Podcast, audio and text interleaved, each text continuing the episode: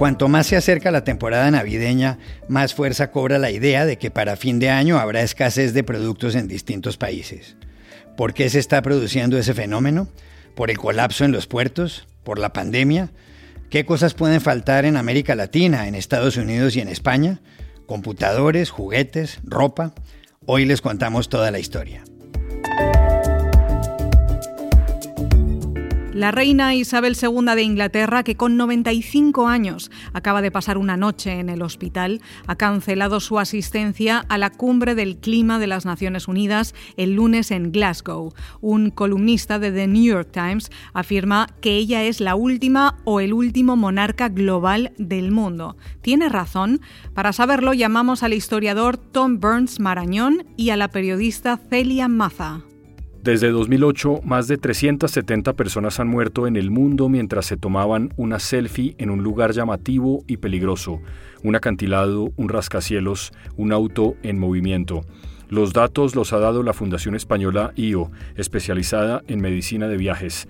¿En qué consiste el asunto que empieza a causar preocupación? Consultamos a Cristina Juezas, portavoz de IO y una de las autoras del estudio. Hola, bienvenidos a El Washington Post. Soy Juan Carlos Iragorri, desde Madrid. Soy Dori Toribio, desde Washington, D.C. Soy Jorge Espinosa, desde Bogotá. Es jueves 28 de octubre y esto es todo lo que usted debería saber hoy.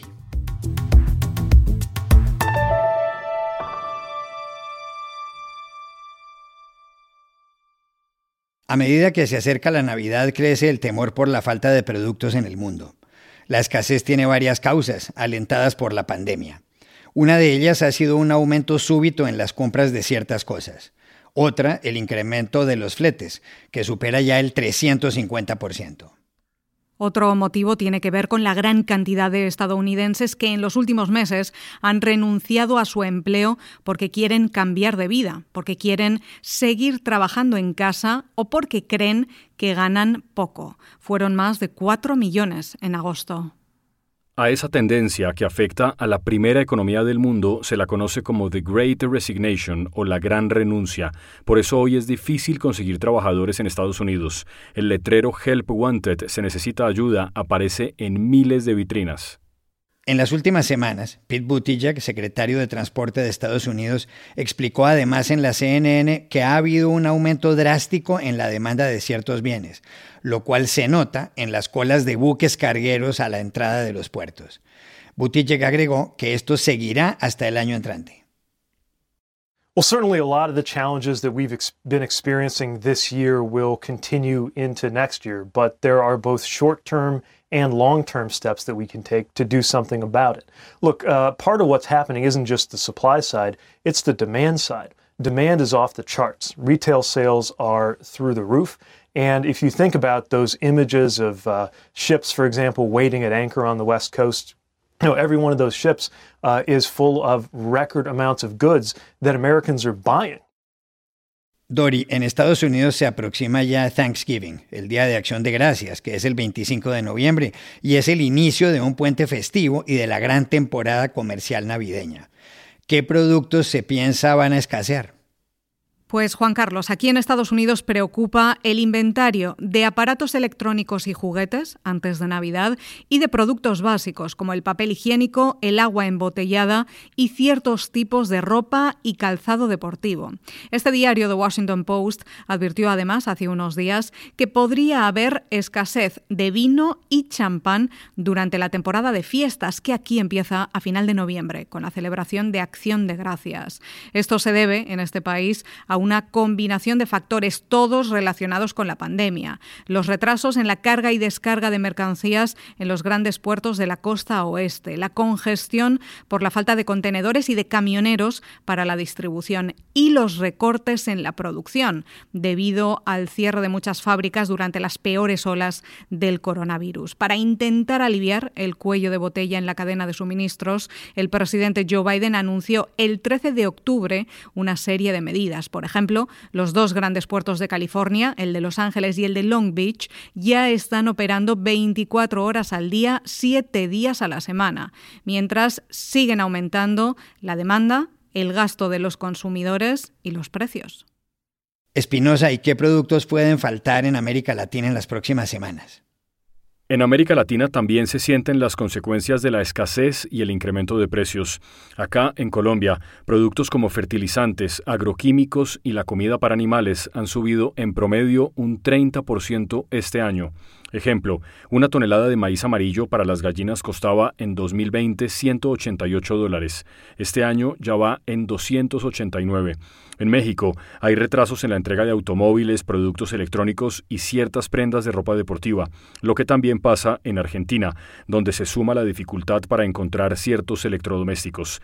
En Brasil, por culpa de la peor sequía en 90 años, se redujo la producción de café que afectó las exportaciones del grano. Hay países del Caribe, como República Dominicana, que también sufren escasez de fertilizantes, lo que afecta la cosecha de arroz. En resumen, donde no hay escasez, hay demoras en la entrega o aumento de precios. Y en España, Juan Carlos, ¿cuál es la situación cuando estamos ya prácticamente en noviembre y hay un retraso notable en la cadena de suministros?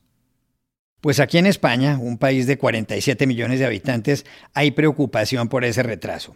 Los juguetes están en uno de los primeros lugares de la lista, porque el 70% de las ventas de ese sector se registran en Navidad y el Día de Reyes, el 6 de enero, fecha muy importante para los niños españoles. Una causa del retraso en las importaciones es el costo de los fletes, que en este país, para un contenedor que viene de la China, ha pasado de 2.000 a 14.000 dólares. Pero además hay un asunto grave. De cara a la Navidad y al 31 de diciembre, España puede verse afectada por la falta de whisky y de ron. ¿Por qué de whisky? Porque con el Brexit se han congestionado las aduanas de la Unión Europea para lo que llega del Reino Unido. ¿Y por qué de ron? Justamente por los fletes desde el Caribe que están por las nubes. Y quizá haya también escasez de vino, de vino, porque hay menos botellas de vidrio y menos corchos, a pesar de que España es el tercer productor mundial de la bebida, de vino, y tiene 4.300 bodegas. En fin, como dijo alguien, puede ser una Navidad sin cubatas, es decir, sin esa célebre bebida alcohólica servida en vaso de tubo, mezclada con un refresco y mucho hielo. Lo de cubata viene del Cuba Libre, y lo del Cuba Libre, según cuenta la leyenda, del momento en que las tropas estadounidenses entraron a un bar en La Habana tras la guerra de 1898 contra España, pidieron ron y se quejaron eh, por el hecho de que era una bebida muy fuerte y estimulaba el calor. El barman echó hielo en los vasos y una bebida cola y asunto resuelto.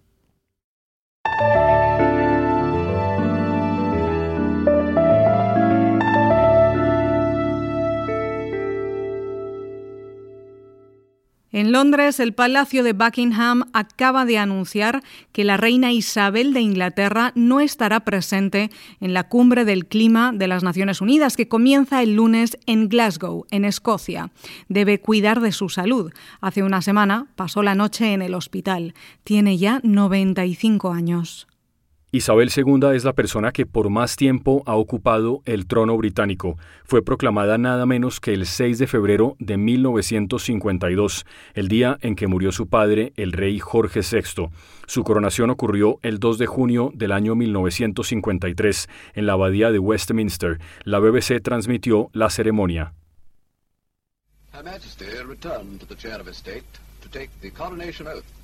In which the sovereign undertakes to govern according to the respective laws and customs of all peoples under the crown. Madam, is your majesty willing to take the oath? La reina se casó con Felipe de Edimburgo en 1947. Él falleció en abril de este año. Durante su reinado, Isabel se ha reunido con cinco papas y con 13 de los últimos 14 presidentes de Estados Unidos. La excepción fue Lyndon Johnson. 1992 ha sido uno de sus peores años. Se separaron su hija Ana y su hijo Andrew. Apareció el libro titulado Diana, su verdadera historia, sobre la entonces esposa del príncipe Carlos, heredero del trono, y hubo un incendio en el castillo de Windsor. Por todas esas razones, en un discurso en Londres el 24 de noviembre de aquel 1992, la monarca dijo que no había sido un año al que ella miraba con placer y que, en palabras de uno de sus corresponsales, había sido un año horrible, anus horribilis. 1992 is not a year on which I shall look back with undiluted pleasure. In the words of one of my more sympathetic correspondents, it has turned out to be an annus horribilis. El 25 de diciembre del año pasado, en plena pandemia del coronavirus, la reina le habló a todo el Reino Unido. Dijo que para muchas personas esa época representaba tristeza o duelo, que muchas extrañaban a sus amigos, o un abrazo, o darse la mano, y concluyó, si usted está entre esas personas, no está solo. Of course, for many, this time of year will be tinged with sadness. Some mourning the loss of those dear to them and others missing friends and family members, distanced for safety. When all they'd really want for Christmas is a simple hug or a squeeze of the hand. If you are among them, you are not alone. El domingo, a propósito de los exámenes médicos que le hicieron a la reina la semana pasada, Serge Schmiemann, miembro del consejo editorial del diario The New York Times, publicó una columna en la que argumenta que de todos los reyes y reinas existentes, hay 44, muchos de ellos desconocidos, ella es la última monarca global del mundo. Schmemann agrega que ni Carlos, el hijo mayor de Isabel II, ni su nieto, el príncipe William, podrán igualarla. Tiene razón. Llamamos inicialmente a Madrid a Tom Burns Marañón, autor del libro Historia Mínima del Reino Unido, que comprende a Inglaterra, Escocia, Gales e Irlanda del Norte. Es interesante el planteamiento de que la reina Isabel sea la última reina global, pero yo añadiría otra reflexión, que es uh, Isabel II del Reino Unido es una reina global porque ella es lo que es y ha durado tanto tiempo, o es por la institución que ella encabeza. Y lo digo porque el rey o reina, el monarca de Inglaterra, es a la vez el jefe o la jefa de la Commonwealth, que es lo que, lo que se organiza después del Imperio Británico, y la Commonwealth son 54 países, y incluye grandes países como Canadá, por ejemplo. Y entonces la corona británica siempre ha cuidado mucho el Commonwealth. Viajan continuamente, pues eso, a África, a Canadá, a Australia, eh, etcétera, ¿no? Ah, y entonces yo pienso que Prince Charles, el príncipe Carlos, y también el príncipe Guillermo, su hijo, o sea, los próximos que serán monarcas en Inglaterra, han cuidado mucho esa faceta del Commonwealth. O sea, están continuamente viajando, yendo a, a estos países y entonces, y se toman muy en serio, muy en serio la institución de la Commonwealth. Y por eso creo que la corona británica como institución es una institución global, eh, en cierto sentido, por la Commonwealth, y por eso eh, el rey, el monarca del Reino Unido, seguirá siendo una corona, un soberano, un monarca global.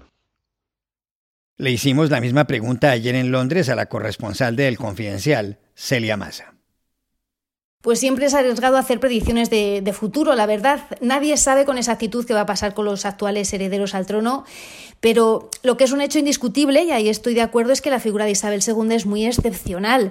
La corona británica en sí misma yo creo que, que cuenta con una serie de singularidades, porque el monarca, en este caso Isabel II, no es solo reina del Reino Unido, sino que también es reina de 16 de los estados soberanos que forman parte de la Mancomunidad de Naciones es jefa de Estado de los 53 países de la Commonwealth, entre ellos Australia, que nos pilla al otro lado del mundo. Yo creo que con esto ya da un sentido de globalidad y es gobernadora además suprema de la Iglesia de Inglaterra. O sea que son características que yo creo que no se encuentran en otras monarquías. Y luego ya si nos adentramos en la figura de Isabel II, estamos hablando de una mujer que tiene 95 años y lleva 69 años en el trono, que son casi siete décadas. Estamos hablando de una persona que prácticamente ha sido testigo de toda la historia historia reciente, ya no solo del Reino Unido, sino de todo el mundo. Ha vivido la Segunda Guerra Mundial, se ha reunido con miles de mandatarios, ha vivido crisis económicas, eh, pandemias. Eh, es que se puede decir que ha vivido pues prácticamente todo. Y un tercer punto importante yo creo a destacar es que Isabel II asumió la corona cuando solo tenía 25 años. Entonces nunca había opinado sobre temas polémicos, en definitiva, el pueblo no le podía echar en cara ningún trapo sucio de su pasado, pero con Carlos, su hijo, el heredero al trono, yo creo que es todo distinto. A sus 72 años, pues el príncipe Carlos tiene una vida vivida. Y una historia a sus espaldas donde no han faltado polémicas además, escándalos, sobre todo sobre su sanado divorcio con Lady Di y la neutralidad que se le presupone a la institución que representa pues a veces ha brillado eh, por su ausencia. Entonces, esto puede ser un hándicap, un problema que con el caso de Isabel II, pues nunca ha existido.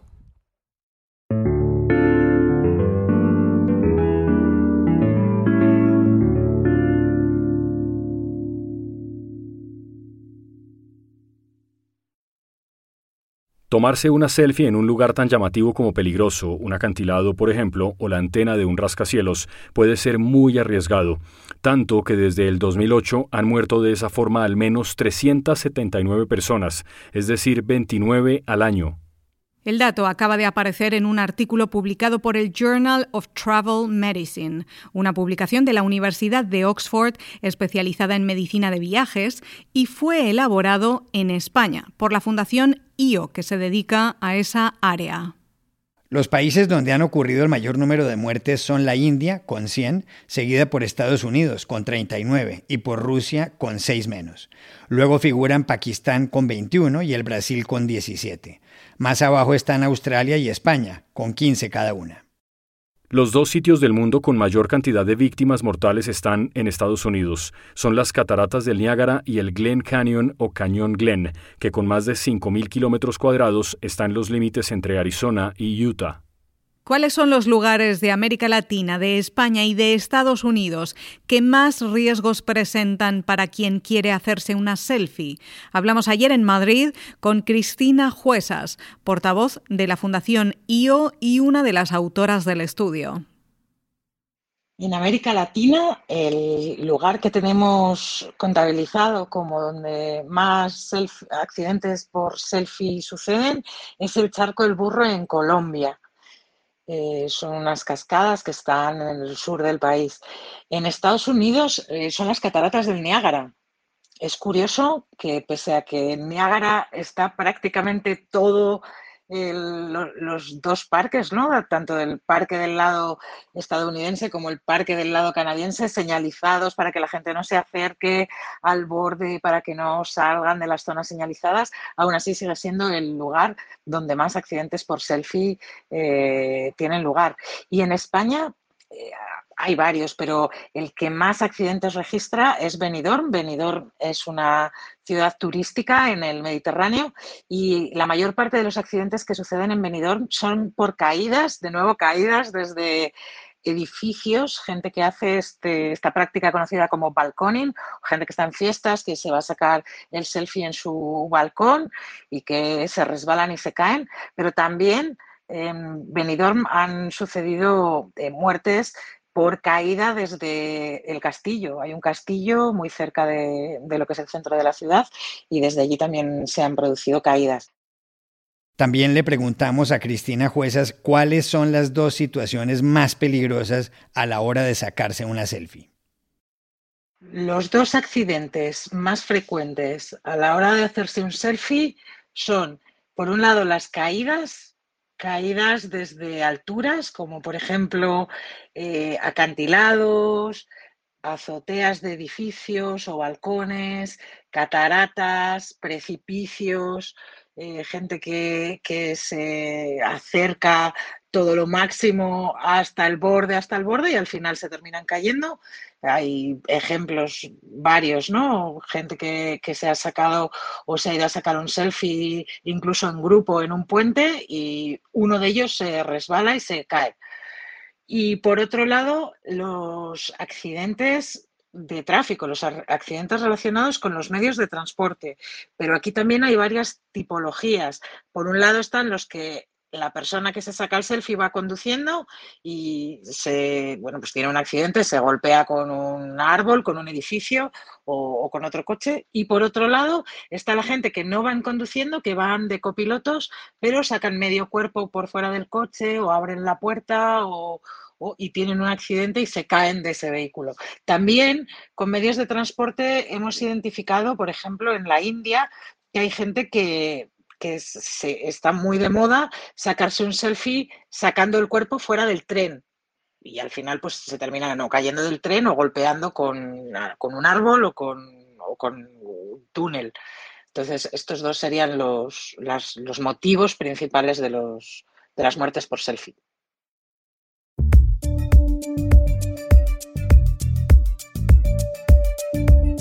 Y estas son otras cosas que usted también debería saber hoy. En Colombia, un juez ordenó al Instituto Colombiano del Dolor, INCODOL, fijar una nueva fecha para practicarle la eutanasia a Marta Sepúlveda, diagnosticada con esclerosis lateral amiotrófica. La mujer de 51 años pidió en agosto que le realizaran este procedimiento amparado en la ley colombiana. Sin embargo, Incodol, una institución prestadora de salud o IPS, canceló la eutanasia con pocas horas de antelación. Su familia interpuso un recurso. El juez de Medellín concluyó que le vulneraron su derecho a morir dignamente. La IPS tendrá 48 horas para cumplir el fallo. En Estados Unidos, el Departamento de Estado anunció ayer la emisión del primer pasaporte con una X en el marcador de género. Esta tercera opción, para las personas que no se identifican como hombre o como mujer, se ofrecerá a los solicitantes a partir de 2022. Se estima que 1,2 millones de estadounidenses se consideran no binarios y otros 4 millones intersexuales. Estados Unidos se une así a países como Australia, o Canadá, que permiten a sus ciudadanos designar un género diferente al masculino o femenino en los pasaportes. El Fútbol Club Barcelona despidió anoche a su entrenador, el neerlandés Ronald Koeman, después de la derrota frente al Rayo Vallecano 1 a 0 en el campo de fútbol de Vallecas en Madrid. Koeman, que fue jugador del equipo Blaugrana entre 1989 y 1995, asumió el cargo en agosto del 2020. Ganó 40 partidos, empató 11 y perdió 16 obtuvo un título, la Copa del Rey. Con Kuman en el banquillo, el equipo perdió a su máxima estrella, el argentino Lionel Messi. Hoy ocupa la novena casilla en la liga, a seis puntos del líder, el Real Madrid. Y aquí termina el episodio de hoy de El Washington Post, El Guapo. En la producción estuvo John F. Burnett. Por favor, cuídense mucho. Y pueden suscribirse a nuestro podcast en nuestro sitio web, elwashingtonpost.com, seguirnos en esa cuenta de Twitter, arroba el post, y también nos encontrarán en Facebook, buscando el Post Podcast. Chao, hasta la próxima.